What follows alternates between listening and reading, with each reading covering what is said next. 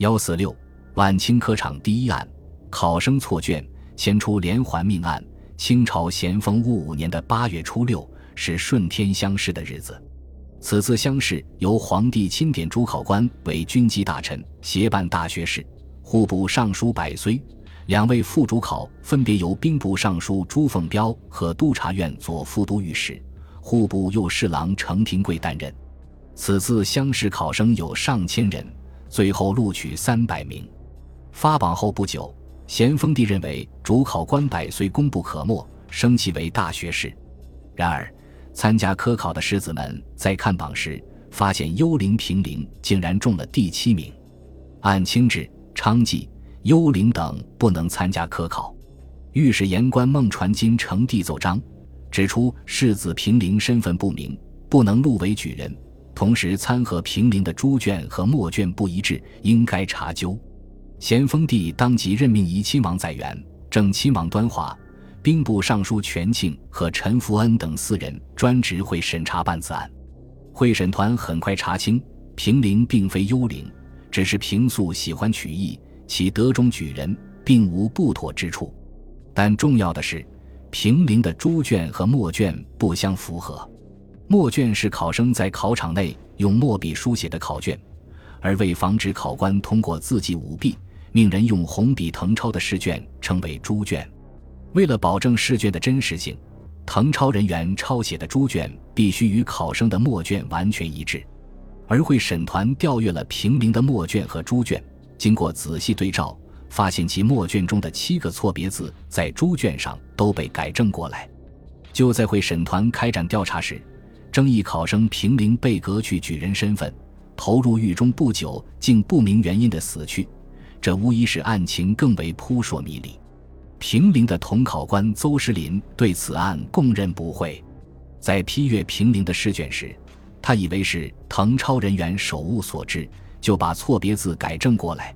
最后，会审团向咸丰帝上奏处理结果：平陵演戏是个人喜好，不属幽灵之列，不必治罪。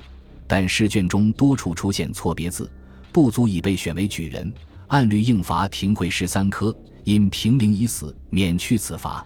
后又将邹世林革职，主考官薄绥和两位副主考朱凤彪、程廷贵三人罚封一年。平陵案发后，咸丰帝怀疑其他试卷也有类似情形，下令严格审查。结果五十多份试卷中错字、别字、谬称等比比皆是。而且都有涂改的痕迹，咸丰帝没想到，作为遴选国家栋梁之才的科考，内幕竟然如此肮脏黑暗。当日，咸丰帝就下旨将主考官薄遂革职，两位副主考暂行解任，听候查办。随后，会审团开始对这件大规模的科场舞弊案展开调查。罗弘毅是广东肇庆府阳春县人，家境殷实。他向同考官普安递条子求助，虽然考卷达不到录取标准，但普安还是向主考官百岁做了推荐。主考官薄绥和两位副主考经过商议，决定将该卷打入副榜，定为备卷。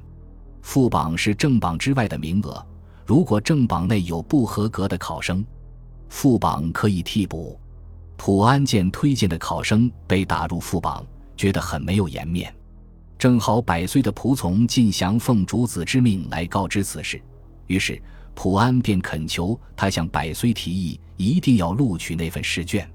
靳祥向百岁谏言说，普安推荐了一份试卷，最好能录取。思虑再三，伯遂同意撤下一张试卷，换上罗弘毅。榜试出来，罗弘毅中了第二百三十八名举人，被录取后。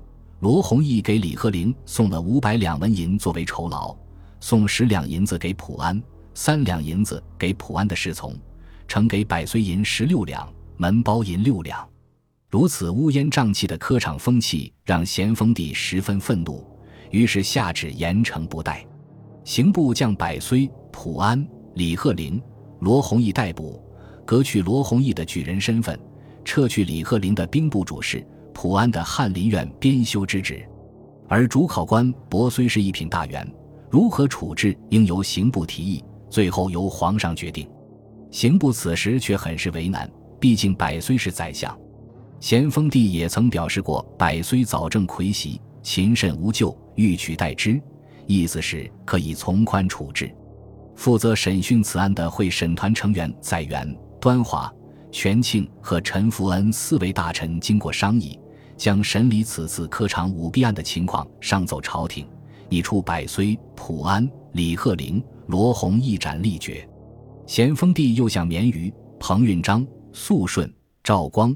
文祥等亲王和大臣询问处斩百岁的意见，肃顺说：“科举乃取士大典，关系之重，即依执法，以成积习。